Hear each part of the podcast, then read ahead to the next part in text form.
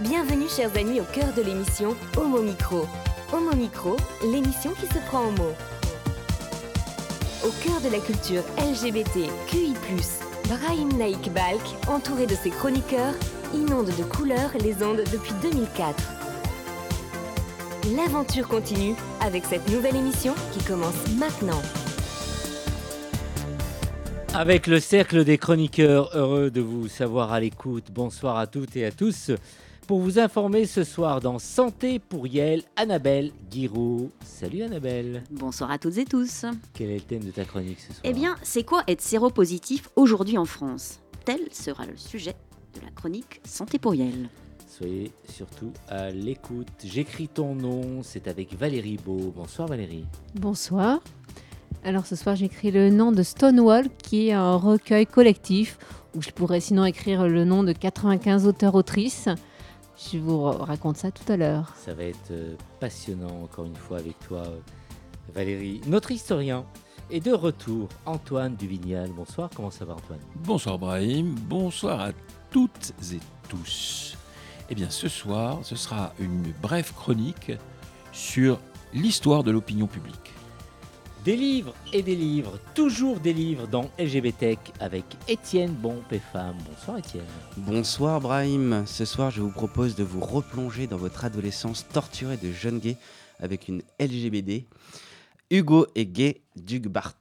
Ce sera aussi passionnant. Merci Étienne. Alors Romanette, pour réaliser notre émission, bonsoir à Nathan Hilero.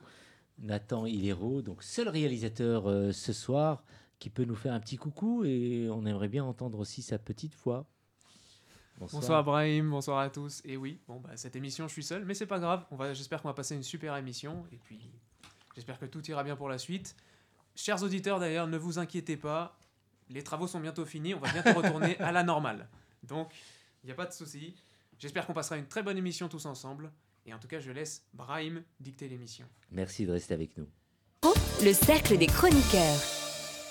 Nous sommes en ligne avec le psychanalyste Joseph Agostini, auteur de plusieurs essais, romans et pièces de théâtre. Bonsoir Joseph. Bonsoir Brahim. Merci d'avoir répondu à notre, interview- euh, à notre invitation téléphonique. Alors pour démarrer, j'aimerais que tu nous fasses un, un tour d'horizon de tes œuvres. Ouh là là Tu as la soirée là? Non, heures? en quelques secondes. Non. Euh, ben, euh, non, mais déjà, euh, merci de m'accueillir. Euh, euh, j'en suis à mon dixième ouvrage Oui. et euh, à ma dixième pièce de théâtre.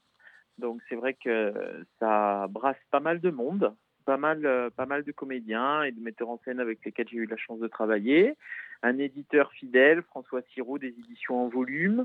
L'année prochaine, les éditions Albin Michel. Et puis, euh, donc, euh, bah, euh, pas mal de choses. Alors, ça va de Dalida et Gainsbourg sur le divan, donc Mhm. la chanson populaire, euh, psychanalyse de la chanson populaire, euh, un manuel d'un psy décomplexé, manuel pour en finir avec la mort, Avez-vous le sens de l'amour avec Meta Chiteya, dernièrement Tueur en série sur le divan que j'ai écrit avec Jean-Benoît Dumontex, qui est Mhm. également psychologue. Et euh, au centre LGBT, le 15 décembre, Mes vies sur Grinder, qui est une performance débat. Le principe de la performance débat, c'est 20 minutes de performance, c'est-à-dire euh, vraiment réalité immersive euh, Grinder, avec le langage Grinder, avec tout ce qu'on peut rencontrer sur cette appli de rencontre, la première appli de rencontre LGBT en termes de fréquentation.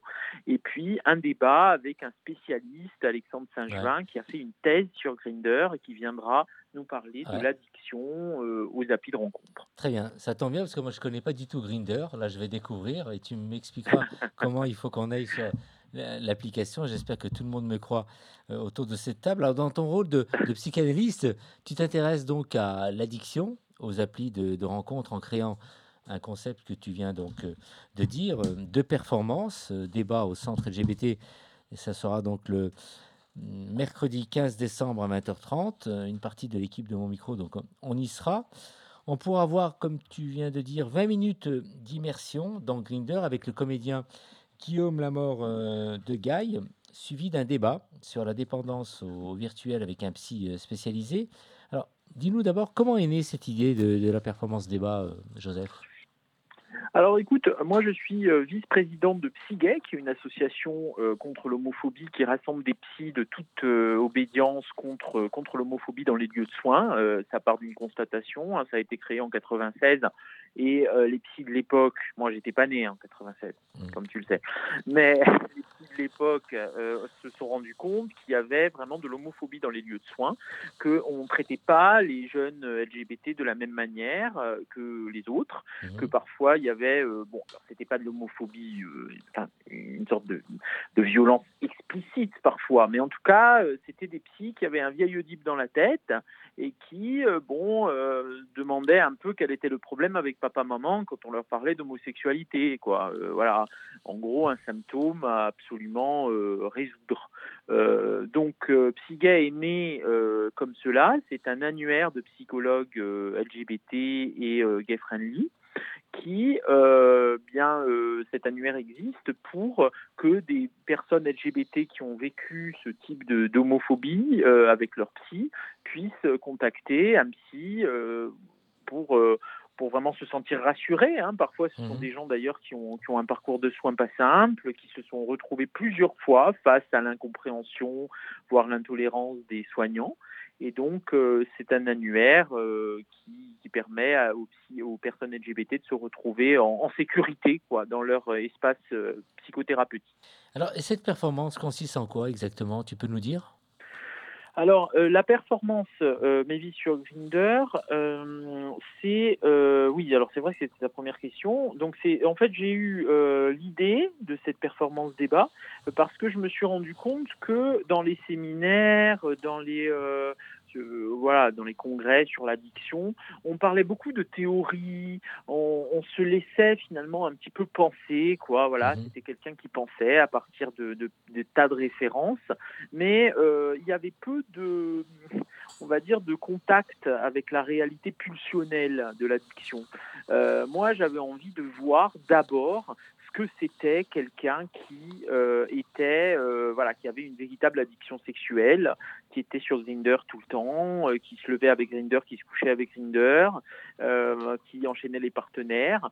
Et avant, avant de passer à la théorie, avant d'expliquer comment l'addiction se met en place, comment voilà, euh, euh, qu'est-ce qu'on peut donner comme clé de manière à en sortir.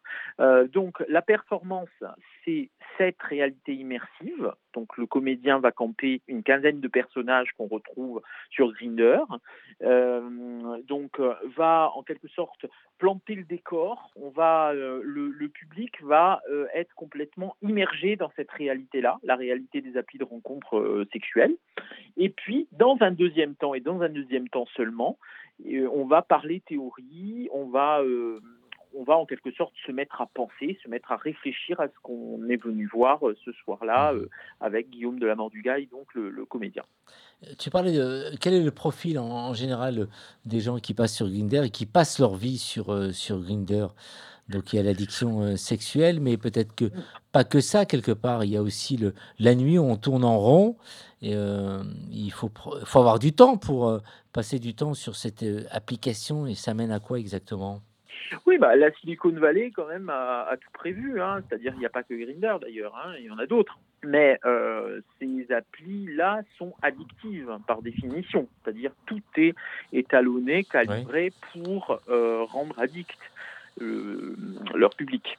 Donc c'est pas du tout étonnant euh, que voilà il y ait une forme de dépendance qui s'installe parce que le sexuel c'est quand même l'addiction première. Hein, euh, tout est euh, tout part de là hein, et la pulsion elle est quand même avant tout sexuelle, elle est avant tout dans le corps. Donc euh, qu'il y ait une addiction à ce type d'appli, euh, je pense que effectivement c'est quelque chose de, quasi évident en fait. Hein. C'est la masturbation. Plus on se masturbe, plus on a envie de se masturber. Mais aller sur Grindr, c'est pareil. Mmh. En revanche, euh, ce qui est peut-être plus questionnant et plus inquiétant, c'est par exemple l'usage abusif de, de, de chemsex, la prise de risque. qui est quand même parfois bah, quelque chose d'extrêmement euh, répandu dans la jeune population notamment. Euh, le, euh, alors la PrEP, là aussi, hein, il y a on, sait bien sûr que la PrEP génère aussi une hausse conséquente des IST et, que ce n'est pas parfois bien conscientisé chez euh, chez certains. Euh, donc il y a quand même des débordements, on va dire, qui sont dus aussi à ce type de consommation euh, sexuelle que véhiculent les applications. donc c'est tout ça. En fait, je pense que les dangers de l'addiction, c'est d'abord et avant toute chose. Alors il y a deux choses. D'une part, effectivement, ce que je viens de dire, donc quand même une prise de risque pour sa santé, donc voilà, qui n'est pas à négliger. Et la deuxième chose, c'est l'impossibilité pour certaines personnes de se poser, c'est-à-dire ensuite d'avoir des relations durables. Euh, c'est comme si Grinder avait pris toute la place et qu'elles étaient incapables d'investir véritablement une relation, euh, donc de, tomber amoureux. Euh, ce sont des personnes qui vont préférer la consommation sexuelle à une relation plus stable et qui ne vont pas pouvoir sortir de cette, euh, de cette espèce de, d'engrenage. Et ça va les rendre très malheureux, très frustrés, mais dans le même temps, il y aura comme une impossibilité hein, de, ben, de, dépasser, euh, de dépasser cette dépendance. Alors c'est quand même assez dangereux pour les jeunes qui ne connaissent que ces applications-là pour faire, faire des rencontres. La, rencontre naturelle dans un café, dans la rue, tout ça, euh, elle se fait rare aujourd'hui et c'est inquiétant pour les jeunes, non? Qu'est-ce que tu en bah, euh, Moi, je suis pas euh, là pour donner, pour euh, voilà, exprimer une inquiétude personnelle. Moi, en tant que psy, je peux juste dire une chose, c'est que je rencontre beaucoup de personnes qui sont sur Grinder et qui veulent en sortir. Alors, c'est quand même un paradoxe, tu vas me dire, parce que bon, quand on veut sortir, quand on veut euh, arrêter quelque chose, euh, s'il n'y a pas d'addiction, précisément, euh, on peut le faire. En revanche, effectivement, ce sont des gens qui ne vont pas pouvoir ne vont pas pouvoir arrêter cette consommation sexuelle parce que quelque part ils n'ont pas autre chose, comme tu le dis, c'est mmh. l'ennui. Mmh. ils ne peuvent pas troquer cette consommation pour autre chose parce qu'ils ne rencontrent pas de partenaire. Alors il y a deux raisons à cela. La première, c'est effectivement l'addiction, c'est-à-dire eux-mêmes euh, inconsciemment ne sont plus prêts à rencontrer.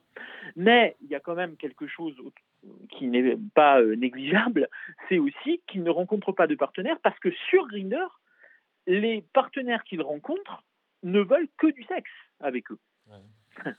Et donc il y a un double, on va dire une double spirale, euh, un double cercle vicieux qui se crée là et euh, qui rend vraiment la, la, bah, la rencontre, euh, on va dire, plus, plus pérenne, plus durable, quasi impossible pour ces gens. donc c'est effectivement, il y a une grande, grande souffrance. Ce sera ma dernière question, euh, Joseph. Alors après cette performance, place au débat. Euh, qui pourrait prendre, euh, alors qui pourrait prendre la parole à ces débats? Donc une fois que le comédien donc aura joué sur scène pendant 20 minutes, il y a un échange un peu. Comment ça se passe? Dis-nous tout. Bah, c'est ça, donc c'est le, comédien qui joue 20 minutes, donc on est en immersion totale dans le langage Grinder, c'est comme si on y était. Ensuite, Alexandre Saint-Gevin viendra avec moi, me rejoindra. on prendra évidemment l'avis euh, du public qui a beaucoup réagi euh, lors de la première en 2020. Euh, on a eu beaucoup de réactions très émues d'ailleurs. On a été vraiment très étonnés parce que les gens sont à la fois excités et émus. C'est très bizarre comme alchimie parce qu'ils ont l'impression de se voir, de s'entendre et dans le même temps, alors ils sont à la fois donc excités parce que quand même on parle de, on parle de sexe hein, crûment. Euh, donc ça, ça suscite quand même, c'est un peu comme si on était vraiment là euh, dans la consommation, mais aussi euh, bah, ils sont capables de distance et donc ça crée vraiment des mouvements. voilà, parfois bah, on, est, on, se regarde finalement à travers le comédien et on, a, on est inquiet de, voilà, de se sentir peut-être un peu dépassé par, par la pulsion. Donc voilà, place au public, effectivement, le public qui donne son avis, et puis ensuite Alexandre Saint-Gevin qui viendra nous parler de chiffres euh, concernant l'addiction sexuelle, qui viendra nous parler de chiffres concernant les, les, euh, façons d'utiliser de, de, Grinder euh, en France et dans le monde.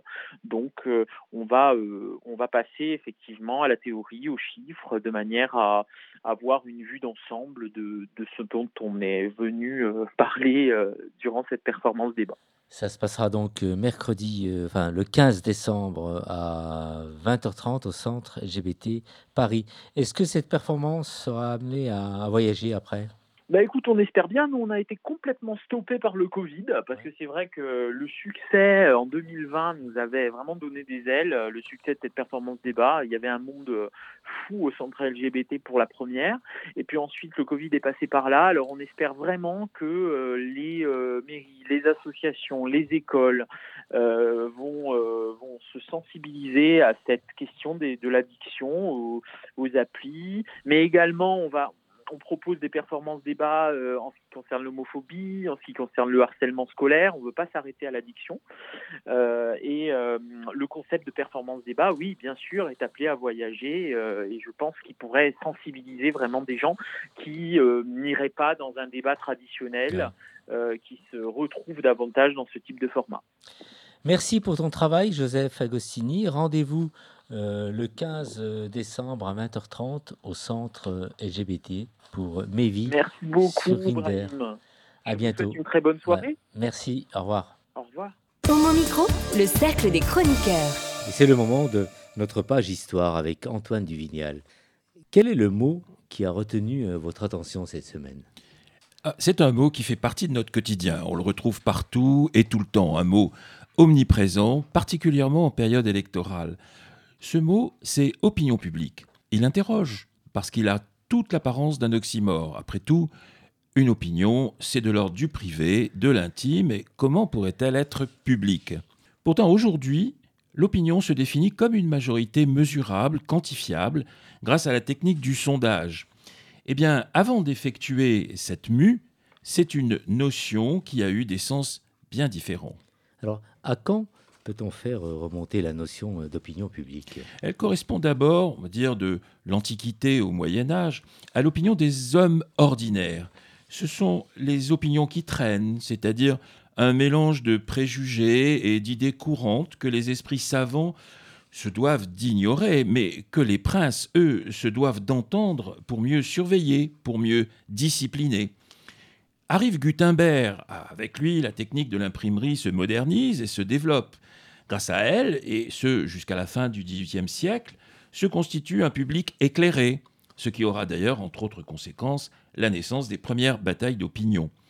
À ce stade, l'opinion publique est donc celle d'un public dont la pensée mérite d'être publiée. En fait, derrière elle se cache l'idéal normatif d'une élite qui considère que le peuple est incapable d'exercer sa raison. Et où se situe donc le, tournant vers une conception euh, moderne de l'opinion publique, celle que nous avons euh, aujourd'hui par exemple? Alors, c'est avec la Révolution et l'avènement symbolique du peuple, on peut y mettre des guillemets d'ailleurs, que les cartes se brouillent. Il ne s'agit plus de la partie la plus compétente de la société qui est habilitée à publier ses idées, mais de l'opinion du public le plus nombreux. C'est une bascule fondamentale pour comprendre ce qui va suivre, c'est-à-dire la volonté de mesurer, de quantifier l'opinion publique. Cette volonté de mesurer avec rationalité est quelque chose qui apparaît aux États-Unis au milieu du XIXe siècle. On commence par l'appliquer aux études de marché, mais rapidement aussi aux consultations électorales avec les échéances politiques majeures. Et c'est de cette façon qu'en 1932, un certain George Gallup et son institut préside l'élection, prédisent pardon, l'élection de Franklin Roosevelt. Pour cela, ils mettent au point avec rigueur un échantillon de seulement quelques milliers de personnes et la victoire de Roosevelt survient. Par la même occasion, survient également celle de la méthode du sondage. Un bel avenir donc s'ouvre alors aux instituts sondagiers, j'imagine. Ben oui, c'est une euh, méthode en effet qui aura peu de mal à convaincre les pays occidentaux. En France, l'importation du sondage se fera grâce au dénommé Jean Stetzel, qui en 1938 crée l'Institut d'opinion publique, plus connu sous l'abréviation d'IFOP. Dans sa suite, les instituts de sondage se multiplient, la SOFRES et bien d'autres. En réalité, à travers tous ces instituts, ce sont les sondages qui détiennent le monopole de l'énonciation de cette opinion publique si recherchée. On peut s'en réjouir, on peut le déplorer, ce sont eux qui, aujourd'hui, prétendent pouvoir dire ce que pense l'opinion. Merci Antoine Duvignal. À bientôt pour de prochaines histoires. Vous écoutez Homo Micro, une émission de et avec Brahim Naik Balk. Et nous passons à la musique, euh, Nathan. Effectivement, et pour cette première musique, euh, je me disais il fallait rendre hommage à la chronique d'Antoine euh, et prendre une chanson qui soit en rapport avec sa chronique. Et je me suis dit il fallait que je pense à une chanson qui notamment pouvait essayer de comprendre en tout cas ce qu'il venait de dire pour certains de nos auditeurs. Et donc du coup, la chanson qui se rapportait le plus à cette, à cette chronique, c'était bien sûr la chanson de Georges Brassens qui s'appelle La mauvaise réputation. Et on va l'écouter tout de suite. Au village sans prétention, j'ai mauvaise réputation. Je me démène ou que je reste quoi, je passe pour un je ne sais quoi. Je ne fais pourtant de tort à personne en suivant mon chemin de petit bonhomme. Mais les braves, j'en aime pas que l'on suive une autre route que. Non, les braves, j'en aime pas que l'on suive une autre route que. Tout le monde médit de moi sauf les muets, ça va de soi. Le jour du 14 juillet, je reste dans mon lit douillet. La musique qui marche au pas, cela ne me regarde pas.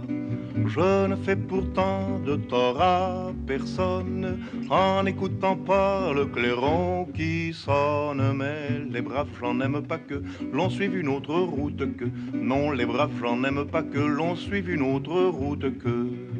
Tout le monde me montre au doigt, sauf les manchots, ça va de soi. Quand je croise un voleur malchanceux poursuivi par un cutéreux, je lance la patte et pourquoi le taire? Le cutéreux se retrouve par terre.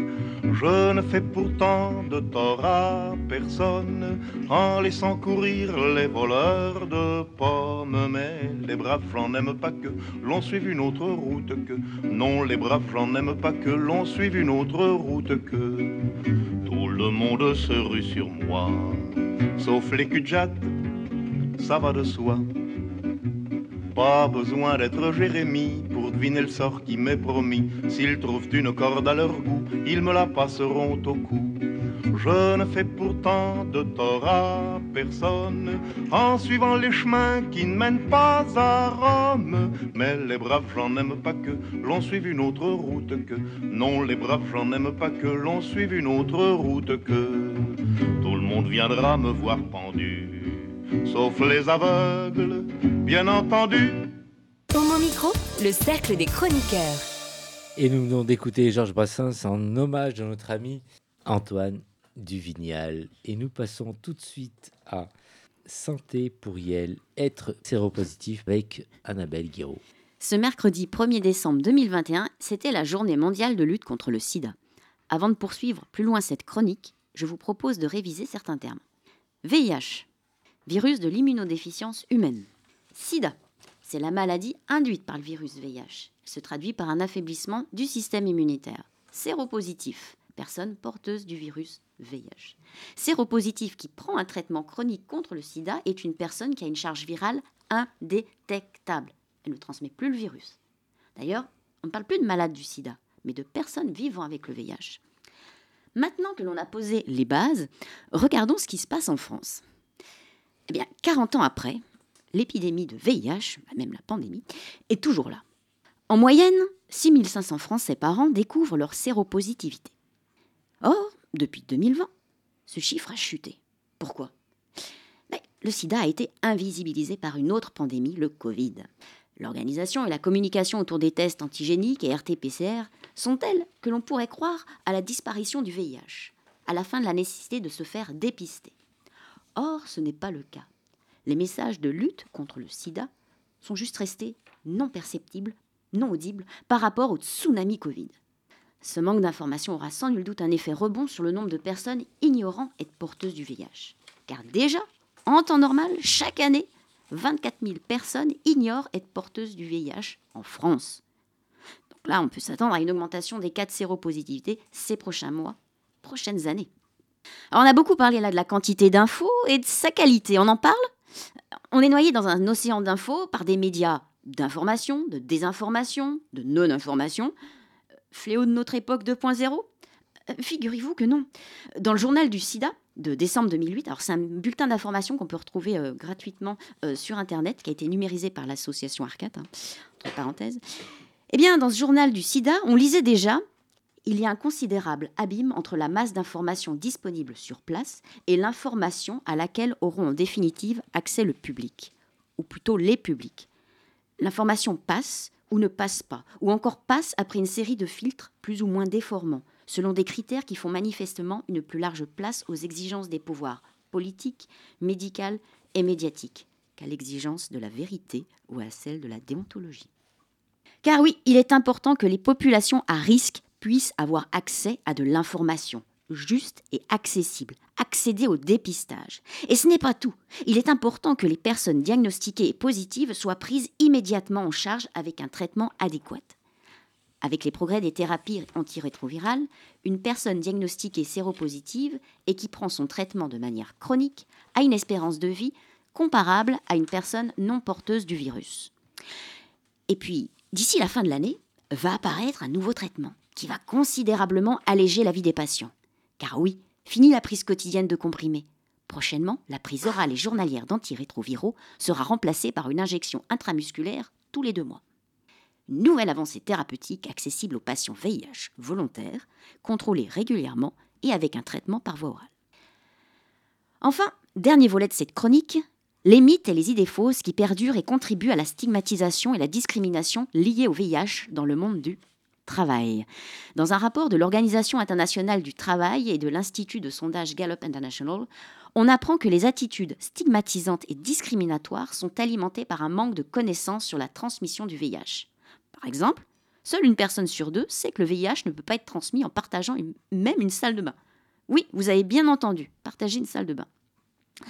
Quand une personne déclare sa séropositivité sur son lieu de travail, une majorité d'entre eux vont quitter leur emploi.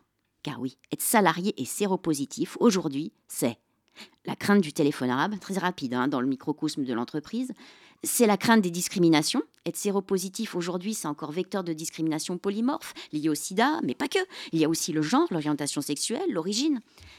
C'est prendre des congés pour ses examens médicaux périodiques, par crainte de stéréotypes. C'est aller à la pharmacie chaque mois pour renouveler son traitement, donc une contrainte à prendre en compte dans l'organisation de sa vie, ses déplacements, sans compter les personnes qui travaillent à l'international dans des pays où les médicaments rétroviraux sont indisponibles et ou dans les pays LGBTphobes où l'on peut craindre pour sa liberté et sa vie. Compliqué, n'est-ce pas?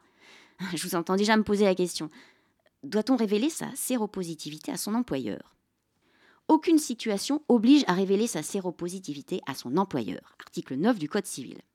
Votre état de santé ne le concerne pas. De même, rien ne vous oblige à parler de votre séropositivité au médecin du travail. Ce n'est pas un critère pour définir votre aptitude à effectuer votre travail. Par contre, si vous demandez des aménagements de poste pour des raisons médicales, vous devrez évoquer vos problèmes de santé et probablement votre séropositivité. Alors, quelles actions peuvent alors mener les entreprises? La base, sensibiliser au VIH, la direction, les managers, les salariés. D'ailleurs, les formations en ligne, en mode anonyme, permettent de toucher un plus grand nombre de personnes. Un conseil en passant. Et oui, le sida, c'est tabou et encore tabou. Sensibiliser plus spécifiquement la direction aux problématiques de déplacement impactant les salariés séropositifs sous traitement. Ça aussi, c'est une piste. C'est aussi instaurer une politique de la non-acceptation de la discrimination, créer un climat de confiance, promouvoir l'inclusion, l'intégration en entreprise. En bref, avoir une réelle et sincère démarche globale de responsabilité sociétale des entreprises et de qualité de vie au travail. L'entreprise doit être un relais, diriger les personnes séropositives vers des associations spécialisées. Aide, Séropote, Arcade par exemple. Ce sera beaucoup plus efficient qu'une gestion interne avec les services RH et la médecine du travail. L'avantage de ces organisations, c'est leur infrastructure en réseau et leur interdisciplinarité. Elles peuvent fournir des infos gratuites sur le VIH et la santé sexuelle, des médiateurs, des aides juridiques, disposer de centres de dépistage, guider la personne dans ses soins, autres. Car oui, une personne séropositive peut être aussi touchée par des pathologies chroniques, hépatiques, cardiovasculaires, diabète. Comme vous l'avez compris, la France est dotée de moyens pour lutter contre le VIH. Dépister le sida et aider les patients VIH à vivre mieux, à vivre bien. Hormis l'argent, le nerf de la guerre, la diffusion d'une information de qualité, l'éducation, est indispensable pour réussir à combattre le VIH à grande échelle. En espérant que cette chronique sera entendue au plus haut, le plus loin. Enfin, n'oublions pas la recherche, qui a besoin de nous, en faisant un don en ligne à SIDAction car c'est aussi comme cela que l'on peut participer à améliorer le quotidien des personnes séropositives. Merci Il y a quand même de bonnes nouvelles. Oui, Ah oui, ouais. dans quelques semaines, nouveau Dans quelques traitement, semaines, oui. une piqûre dans chaque fesse. Oui. Puisque voilà, les deux comprimés de rétroviraux enfin, vont être remplacés par deux injections et une dans chaque fesse parce qu'ils ne peuvent pas se mélanger les deux. Ouais. Voilà, exactement. Oui. Petit aparté. Est-ce qu'il y a, euh, oui, est-ce qu'il y a euh, à propos de cette piqûre dans les petites fesses là, Oui. est-ce qu'il y a euh, un protocole euh, qui est euh, accessible aux personnes euh, VIH La phase recherche a été faite et maintenant Oui. ça va rentrer sur le marché là dans quelques semaines. D'accord. Oui. D'accord, ok. Mais pour des personnes ciblées, pas pour toutes. oui, voilà. euh, Il faut, faut d'abord qu'elles aient- elles, elles soient suivies de manière euh, depuis un certain temps et qu'elles aient pris au préalable leurs comprimés rétroviraux pendant aussi un certain temps. Voilà, on ne va pas passer direct à l'injection. Non, bien sûr, Mm, bien sûr. mm. Merci, docteur. Étienne souhaite réagir. Ben, merci beaucoup pour euh, cette chronique et ces précisions. C'est vrai que c'est marrant, hier je lisais euh, Cortisol Queen, euh, dont on avait déjà parlé, et euh, dans ce livre, le, le personnage se rend à la pharmacie et se mange euh, toutes les critiques du monde euh, parce qu'il prend, euh, il demande le traitement post-exposition, et c'est le, le- le genre d'humiliation que, que doivent vivre au quotidien les, les personnes séropositives, avec le côté c'est votre faute, qu'est-ce que vous avez fait Les idées reçues. Exactement. Alors que c'est parce qu'on a une, euh, une vie euh, dévergondée qu'on l'attrape, c'est parce qu'on a une vie dévergondée qu'on l'attrape pas et que euh, on n'a pas euh, à se sentir enfin honteux euh, de l'avoir. C'est une maladie, comme euh, une personne qui a le Covid, elle n'est pas euh, plus fautive euh, qu'une autre. Et il n'y a pas que les hommes qui ont rap- des, des rapports avec les hommes qui sont impactés. C'est vrai que c'est la plus Mm. grande majorité des, des séropositifs, mais pas que. Il y a aussi les personnes qui viennent de pays étrangers, euh, notamment de la- de l'Afrique subsaharienne. Et il y a aussi les, les prisonniers, Les prisonniers Ouais. Ah oui, en troisième position. Ouais. Et alors, euh, on prend toujours autant de risques, même s'il y a de, plein de campagnes, justement, euh, où on nous demande de nous protéger euh, Mm. absolument et autres. Moi, je, je suis en contact avec un certain nombre de personnes qui me disent euh, Bah, moi, quand je prends des risques, eh ben, pendant l'acte sexuel, bah, je prends des risques parce qu'il y a le plaisir et, et j'oublie le préservatif, en fait. C'est euh, dommage. c'est dommage. hein. Oui. Et c'est ça qui est terrible. Et c'est quand même assez fréquent aussi chez les jeunes et autres. On se dit finalement, même s'il y a des campagnes, tout ça, il y a ce risque qui est pris à un moment donné, euh, au moment de l'acte. Et en plus, les gens euh, consomment le sexe chez eux parce que euh, pendant longtemps, c'était euh, les lieux de, de convivialité, on va dire, étaient fermés. Lieux de convivialité où il y a des, des messages de prévention partout. Du coup, euh, ils oublient les gestes élémentaires de, de prévention. Effectivement. Donc il faut absolument se protéger, se protéger, se protéger. Merci pour cette euh, chronique, euh, Annabelle. Et euh, bah, tu reviendras sous la casquette euh, santé pour, pour Yel pour nous revenir sur des choses euh, qui vont nous protéger à chaque fois, j'espère. Ah oui, oui. Alors, sa chronique santé, la prochaine sera en 2022. 2022. Oui. Et, ce Et on sera parlera, on parlera certainement de la santé des femmes. Ouais. Merci Annabelle. Homo Micro, le cercle des chroniqueurs. Et nous enchaînons euh, tout de suite avec euh, la chronique euh, LGBTech euh, avec euh, Étienne Bompé-Femme. Tu veux nous parler de quel livre ce soir?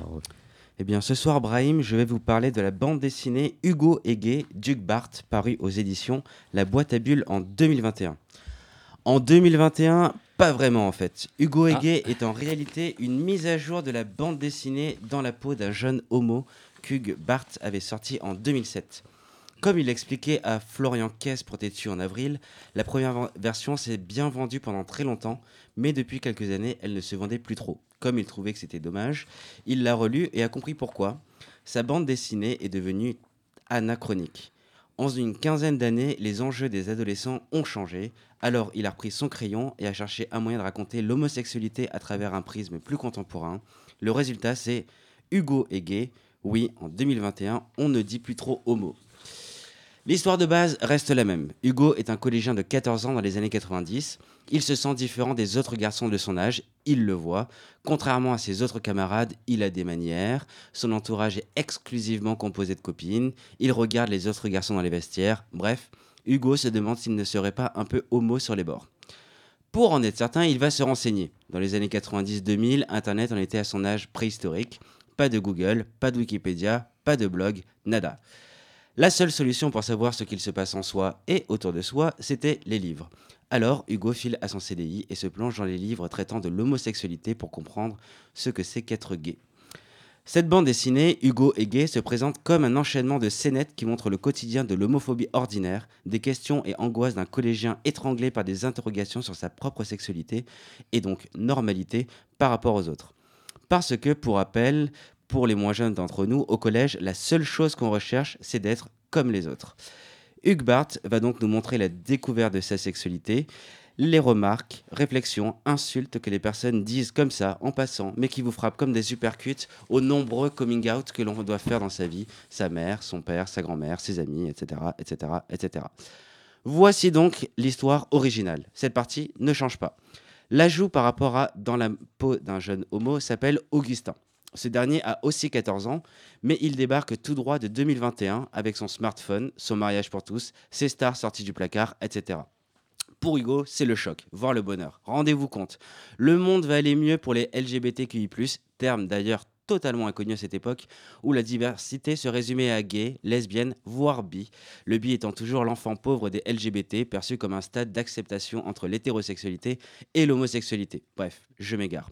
Donc, pour Hugo, l'avenir, c'est plus de discrimination, plus de crainte de faire son coming out, plus d'angoisse, quoique...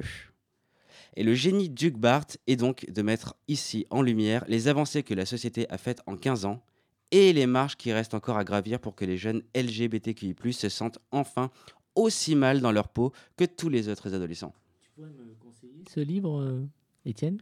Eh bien, c'est une excellente question, Brahim. Je ne sais pas vraiment à qui conseiller ce livre. Personnellement, je l'ai beaucoup aimé. Je ne suis pas fan des bandes dessinées à sketch. J'ai toujours besoin d'une histoire qui me tienne de la première à la dernière page. Cependant, je me suis reconnu dans ce jeune Hugo qui cherche à se sentir normal. J'ai vécu comme beaucoup d'entre nous, j'en suis sûr, cette gêne dans les vestiaires des garçons. Ce moment où tout le monde déballe ses friandises, mais où, il faut faire semblant à tout prix de ne pas aimer les bonbons, où il faut prier tous les saints pour éviter de bander. Oui, j'ai dit saint, S-E-I-N. Euh, j'ai angoissé à l'idée que ça se sache. J'ai crevé tous les jours de me sentir différent, seul partout, sans personne qui soit comme moi, et puis cette résignation de mourir un jour seul dans ma perversité. J'ai pris sur moi pour sortir avec des filles parce qu'il le faut, comme ces plâtrés d'épinards qu'on vous sert à la cantine. Après tout, il n'y a que ça à bouffer. Bon, dit comme ça, ce livre paraît sombre et déprimant, mais pas du tout. Au contraire, c'est drôle. Hugues Barthes arrive à nous faire sourire, voire rire de nostalgie à chaque page. Et puis le style fin du dessin m'a beaucoup plu. Alors on peut imaginer que tu peux le conseiller à, à tous nos auditeurs. Eh bien, je ne sais pas. Nous n'avons jamais été aussi proches de Noël. J'aurais aimé vous dire que ce livre est un cadeau idéal, mais le titre. Pour moi, c'est le livre parfait pour les adolescents qui se cherchent, angoissent et n'aiment pas lire. Mais le titre. Un jeune homo qui se cherche osera-t-il rentrer chez lui avec un livre dont un gros gay s'affiche sur la couverture? Un garçon mal dans sa peau prendra-t-il bien qu'on lui offre un livre qui s'appelle Hugo et gay? Autant lui offrir un drapeau arc-en-ciel, l'album de Lil Nas X, et lui demander de faire du lip sync sur Mylène Farmer. Si vous voulez le braquer, allez-y. Donc, jeunes auditeurs, ce que je vous conseille, c'est de l'acheter dans votre librairie préférée et de le glisser dans un sac en plastique noir. Vous comprendrez dans quelques années pourquoi un sac en plastique noir. Et pour les gays de ma génération, ce sera une Madeleine de Proust qui nous replongera dans une période de notre vie où on n'aurait vécu de- que d'une chose, être plus vieux et oublier tout ce qu'on pouvait vivre. Et alors Étienne, moi qui ne suis pas de ta génération, dis-moi, Eh bien, tu te reconnaîtras dans certaines scènes, c'est vrai? Comme les vestiaires, traumatisme LGBTQI+, intemporel. J'ai de bons souvenirs dans les vestiaires même, mais je dirais lors d'une prochaine émission. Toi aussi, t'aimes les bonbons, a priori. Mais Oui. peut-être pas dans toutes les situations que propose Hugues Barthes. Donc, ce que je te propose, c'est que tu lises la bande dessinée et que tu reviennes lors d'une autre émission où on te réinvitera pour nous dire ce que tu as pensé, toi, de cette BD. Merci, c'était en tout cas passionnant. Ça fait euh, rire notre ami euh, Antoine, mais réagis un peu. Pas que, pas que, que tout le oui, monde bah, rit, non, tout le monde riait, tout le Qu'est-ce monde que tu as retenu de cette chronique, Antoine? Elle est très très bien écrite et Ah. c'est un plaisir de t'entendre. Vraiment, et euh, Ah bah ça, on a envie quand même de s'y plonger. Euh, moi, ça, oui, j'ai envie de, de, de voir un petit peu. J'irai un petit peu fouiller justement au mot à la bouche. Ouais. Alors, tu parlais de vestiaire, tu as, eu des... tu as fait du sport en fait. Tu as... Raconte-nous un peu les anecdotes. euh. Alors oui, j'ai fait un an de rugby, ça se voit à ma carrure. Ouais. Ah ouais? Mais euh, au bout de trois mois, j'ai pas trop aimé, et, euh, parce que je restais principalement sur le banc, parce que, à cause de ma carrière. Ouais. Et, euh, et sinon, non, j'ai fait un peu de, un peu de course, rien de, rien de méchant. Et l'ambiance vestiaire? Ah, ça n'a jamais été vraiment mon truc. Ah ouais? Ouais, non. Bien. Trop Et, macho. euh. Tu n'as pas fait l'hélicoptère? Ah non. Hélicoptère pour les auditeurs qui ne comprendraient pas. Antoine. Mais ceux qui connaissent comprendront. Annabelle? Eh bien, tu parlais du sac plastique noir. Mais est-ce que la, la jeunesse d'aujourd'hui, euh, avant on était mal à l'aise, et aujourd'hui, l'est-elle vraiment? Ah, bonne question. Parce que c'est vrai que dans, dans- dans la rue, on voit beaucoup de, de jeunes, d'ados, hein, 12, 13 ans, qui peuvent se tenir la main et qui sont du même genre. Et ils n'ont Ouais. pas l'air très préoccupés. Très juste. Après, moi, je me dis, c'est euh, une histoire qui, est, qui te parle quand tu es dans un univers qui ne te parle pas. C'est là où le livre euh, devient intéressant. Et généralement, tu, euh, enfin, dans beaucoup de cas, et au- au- aujourd'hui encore, c'est dans la cellule familiale où tu, euh, tu ne te sens pas à l'aise, représenté, et où c'est la première la, démarche que tu vas devoir faire, c'est le regard de tes parents sur ce qu'ils attendaient de toi et ce que tu n'apportes pas et cette honte de les la honte et euh, le sentiment de les décevoir. Donc l'amener quand tu vas aller vers ce livre-là, moi je me dis que c'est au moment où tu es dans la phase d'acceptation et tu n'auras pas forcément envie d'arriver, de le poser sur la table, euh, sauf si c'est une manière pour toi de faire ton coming out. Mais euh, c'est mon interprétation et j'espère que j'ai tort. On est encore dans une société où l'hété- l'hétérosexualité va de soi. Et donc, on doit faire un coming out et se Oui. signifier différent. Donc, il y a déjà une sorte de forme de violence. Très juste. ouais. Et euh, peut-être que dans la rue, effectivement, il y a une certaine liberté, surtout à Paris ou dans des grandes villes. Mais au collège, effectivement, on veut se planquer, rentrer dans le moule. Et je pense que c'est encore euh, le cas, parce qu'on a déjà vu, enfin, dernièrement, il y a eu encore des violences. Oui. Et voilà, ça- il y, y a encore des conséquences. Et euh, voilà, la, la BD, j'espère qu'un jour, elle sera juste archéologie euh, pour savoir comment c'était dans le vieux monde. Ouais, j'espère aussi. Bien, en tout cas, tu t'es retrouvé dans ce livre. Ah, tout à fait. Ouais, ouais. Antoine Euh, oui, là, là c'est enfin, c'est bon. Bien sûr, ta, ta- ta chronique était très intéressante, très amusante. et J'ai beaucoup apprécié. Euh, là, on parle de la, du coming out des, des jeunes, la difficulté, etc. Mais il y a aussi euh, la même difficulté, pire d'ailleurs, pour les, les transgenres, c'est-à-dire les ados à 14 ans, parfois, même souvent avant, hein, bien avant même, euh, qui se rendent compte qu'ils sont pas bien dans leur euh, corps, c'est-à-dire que c'est pas leur genre et qui veulent changer de, de, sexe et, de, qui font, qui commencent leur, leur transition. Et cela, il y a eu un film là-dessus que j'ai vu d'ailleurs qui est remarquable. Alors je cherchais le titre, mais je le retrouve pas. Euh, et euh, c'est euh, c'est terrible, hein. c'est absolument terrible. Parce qu'alors là, pour le coup, les vestiaires, ça, c'est difficile quand même. hein. Et pas que. Et les parents aussi. Enfin bref, voilà, il y a tout ça. Le père qui refuse. Effectivement. Un autre Faut- type de coming out. hein. Effectivement, et on n'y pense pas toujours. Effectivement, on avait reçu des jeunes euh, lors de la dernière émission qui étaient la plupart transgenres, et donc c'est la dernière émission qui a été postée euh, tout à l'heure par, euh, par Mathieu, que vous pourrez écouter. On a évoqué justement le, le sujet. En tout cas, merci pour ce, ce livre, cette découverte. Et tu as déjà une idée de- du prochain livre que tu présenteras au Mon Micro en avant-goût ou pas du tout? Comment Alors, tu t'organises? Je pense que ce sera plusieurs livres pour la fin de l'année. Je me Ouais. dis euh, les meilleurs livres euh, de, que j'ai lus cette année et ceux que j'aimerais lire euh, l'année prochaine. Bien. Très bien. Et Antoine sera là certainement pour écouter. Et si tu peux faire aussi drôle, ce serait très bien aussi. Il est toujours drôle, Étienne. Comme bien sûr euh, Annabelle et, et Valérie. Merci. Vous écoutez Homo Micro, une émission de et avec Brahim Naik Balk. Tu aurais pu euh, apporter le livre et, et le remettre à, à Nathan pour qu'il puisse le lire, parce que je pense qu'il était vraiment à l'écoute. Oui, effectivement, j'étais à l'écoute. Et même au niveau de cette chronique, euh, il y a notamment aussi euh, la musique aussi que j'ai voulu choisir, qui, on va dire, euh, parle euh, notamment aux gays et euh, aux LGBT en général. Euh, parce que c'est euh, le livre, et là justement cette BD, elle permet aux adolescents de pouvoir se découvrir et donc d'apprendre sur eux-mêmes. Et donc c'est pour ça que la chanson, elle permet aussi, aussi d'apprendre sur elle-même. Et donc j'ai choisi une chanson qui s'appelle Still Learning de Halsey. Et c'est pour cette raison que j'ai choisi cette chanson, c'est parce que ça permet aussi, comme la chanson dit dans son titre, de toujours apprendre qui on est.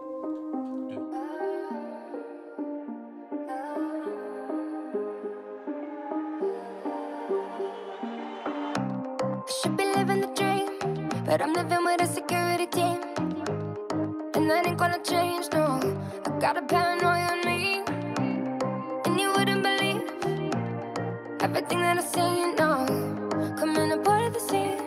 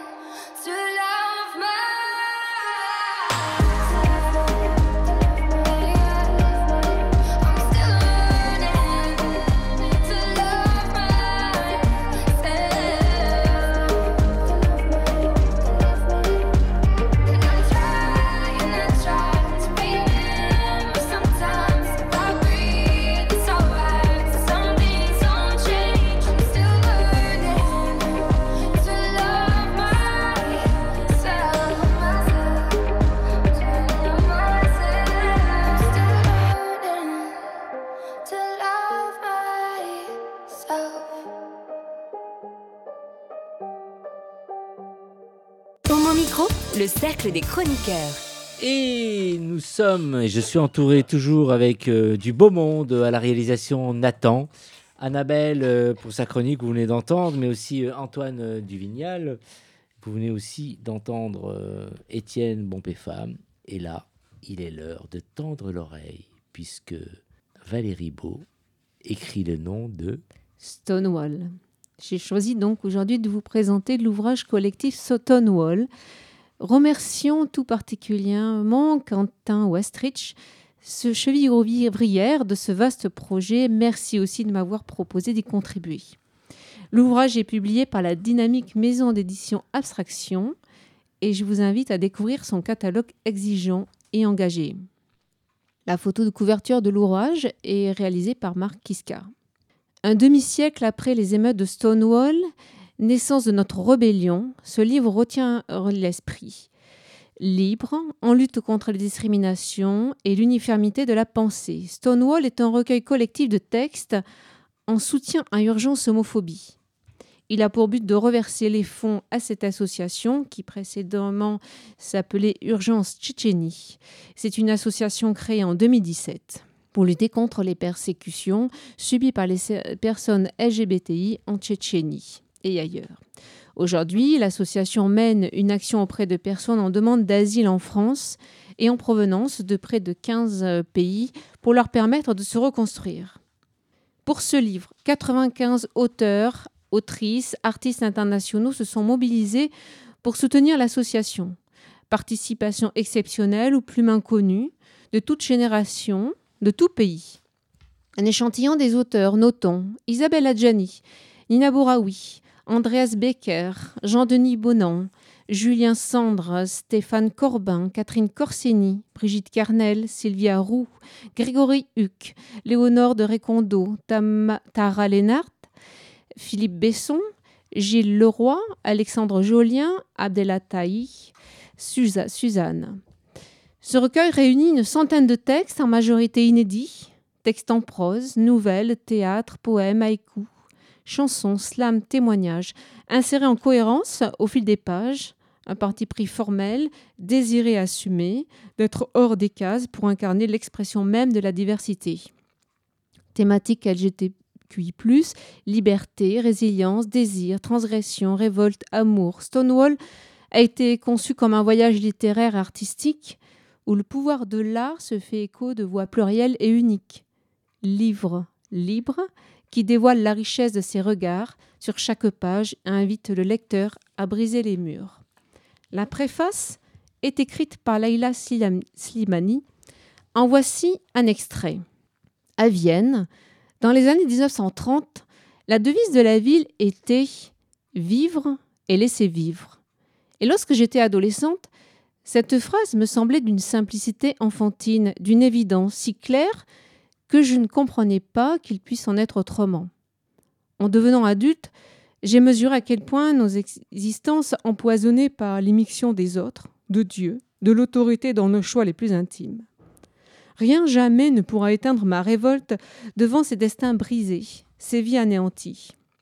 Je consacrerai mon existence à les raconter, à plonger dans le secret de leur cœur pour dire des chagrins trop longtemps tus. Et un jour peut-être nous vivrons partout, selon la devise de Vienne, avec au cœur rivé la conviction que seule une vie libre vaut la peine d'être vécue. Ce livre a reçu euh, le prix du roman gay 2021, catégorie recueil collectif. Alors vous pouvez le commander dans toutes les librairies, absolument toutes, évidemment particulièrement aussi au Mois la Bouche où il est euh, largement présenté. Merci Valérie. Un tour de table? Valérie, est-ce que tu sais comment ont été sélectionnées les autrices et auteurs il y a eu un appel à projet et pour ma part, on est venu me proposer euh, d'écrire un texte. Voilà. Et donc c'est un travail remarquable parce que 95 auteurs, autrices et du monde entier, il y a aussi des traducteurs qui ont travaillé, euh, voilà, le, photographe et tout le monde a donné ses droits pour, euh, pour l'association, enfin pour, pour le projet. Donc ça a duré plusieurs années puisque ça, le projet était déjà initié avant les épisodes Covid et compagnie. Et ensuite, euh, voilà, c'est arrivé, il est sorti euh, il n'y a pas très longtemps. Étienne Et de quoi parle ton texte? Ah, mon, mon texte s'appelle Traversée amoureuse. Donc mon texte est une visibilité, on va dire, bisexuelle, pansexuelle. C'est une femme qui attend une femme et, euh, et en fait, elle ne pas, elle, sait pas si, si l'autre femme va pouvoir lui aller vers elle de façon publique à montrer euh, son amour. Et elle est très étonnée parce que dans, dans, une, dans, les, dans d'autres vies qu'elle a eues avec des hommes, euh, ça allait de soi. Et donc, elle voit la différence entre, euh, entre ces, ces, deux mondes. Il y a eu d'autres textes aussi sur ce même texte, sur ce même sujet, avec Léonore de Récondo qui a aussi écrit là-dessus. C'est dommage, tu ne l'as pas là sous les yeux, ton si, texte Si, si, je l'ai, mais ça prendrait... On a du temps un petit peu. Euh, le temps que tu tombes sur la bonne page. sur la bonne page. Et puis ensuite, euh, vous, si j'ai pas le temps euh, de lire le tout, vous irez le chercher et courir au à la bouche. À la bouche. C'est déjà agréable d'entendre le bruit des pages qu'on tourne. Ah, c'est un joli bruit. Effectivement. C'est un joli bruit. Alors, en improvisation. C'était pas prévu, mais allons-y. Voilà. C'est un automne aux airs de printemps. Le chant des oiseaux est trompeur. Je l'attends patiemment. Je ne sais pas si elle va m'embrasser. La couleur de la pierre approche celle du feu, des amoureux se retrouvent. Ils entortillent leurs bras infiniment sur leur corps habillé sans frontières. Leurs mains fusionnent au flux du désir et emportent mon regard rêveur. J'ai le cœur serré, j'ai déjà envie de lui sauter au cou. Lorsque je la vois la première fois, la lumière de ses yeux m'impressionne. Ces pupilles d'un noir profond aux étincelles sanguines m'interpellent. J'y trouve le reflet de l'intelligence subtile. L'incandescence perçue est une ode à sa fureur de vivre. Un grain de beauté déposé sur son front, voisin de son sourcil gauche, attire mon regard. C'est un point qui appelle à la délicatesse. Il m'a immédiatement donné envie de dessiner son visage. C'est une façon de le caresser, de m'imprégner de sa présence dans la chair de ma mémoire, de m'imbiber de chaque détail, de fixer le velouté de sa peau, d'emporter un peu d'elle avec moi. Ses cheveux flottent, des boucles accrochent souvent le vent, des doigts cherchent à jouer à cache-cache avec les vagues de ses mèches brunes. Caresser sa nuque et poser mon front contre le sien, cette coriace vision ne me lâche plus. Nous nous retrouvons souvent, des joies renouvelées où bouillonnent nos échanges. Le glissement vers l'élan intime devient mon ardent quotidien. Suis-je plus qu'une amie? Une soirée chez elle à parler, rire et passer au tamis les aventures de nos vies, où nous partageons, partageons aussi nos perles poétiques. Au sommet de la beauté, Pasolini accompagne toujours ses pensées. Elle me lit en italien son poème préféré, Al Sole. Sa bouche divine, sa voix scintille, les mots précieux, il cogne et danse. Au dernier mot, voile et sognard. Elle lève les yeux, ne plus résister. J'ai chaud et froid. C'est l'instant de l'appel. Je m'approche. Elle ne dit rien. Je ne sais pas son regard. Je ferme les yeux comme pour la voir magnétique. C'est elle qui décide du destin. Elle m'embrasse. Nous dévorons nos bouches enlacées et depuis, mes mains n'ont plus envie de quitter les siennes. C'est beau. Bravo Valérie. C'est beau l'amour. Hein. À suivre. Ouais, c'est beau l'amour. Il n'est pas terminé. Ouais, c'est beau l'amour. C'est pour ça que moi, en ce qui me concerne, j'ai j'ai toujours peur de m'investir et de me lancer. Parce que je me- j'ai peur que l'amour se termine. Alors je prends pas de risque. C'est con. On va tous On mourir. est tous là. Alors autant vivre. Ouais, effectivement. Merci pour ce beau texte. Ouais, bravo, Bravo, bravo, hein, bravo, vraiment. vraiment très très beau. Très beau. Annabelle, rappelle-nous le titre de ta chronique ce soir et tu as parlé de. Eh bien, des personnes séropositives, et notamment être séropositif au travail. Comment ça se passe? Et pour toi, euh, Euh, une brève histoire de l'opinion publique. Étienne? De la BD Hugo et Gay de Duc Barthes. Et on, on a terminé avec toi. Alors un euh, très beau cadeau de Noël, pensez-y, Stonewall sous vos sapins. Merci, j'ai été vraiment euh, ravi euh, d'être avec vous euh, ce soir. C'était un plaisir. Merci à la réalisation euh, Nathan Hilero. À très vite pour une prochaine aventure. D'ici là, portez-vous bien et surtout lancez-vous et réécoutez, écoutez nos émissions sur les différents supports. Ils sont nombreux, Annabelle. Apple Podcast, Deezer, Spotify. Ouais. Et là, il y a les réseaux sociaux aussi, Et les Brian. réseaux sociaux, bien sûr. Instagram, Ouais. Facebook, Twitter. Et en milieu d'émission, eh bien, notre émission en ligne, bien sûr, grâce à notre ami Nathan.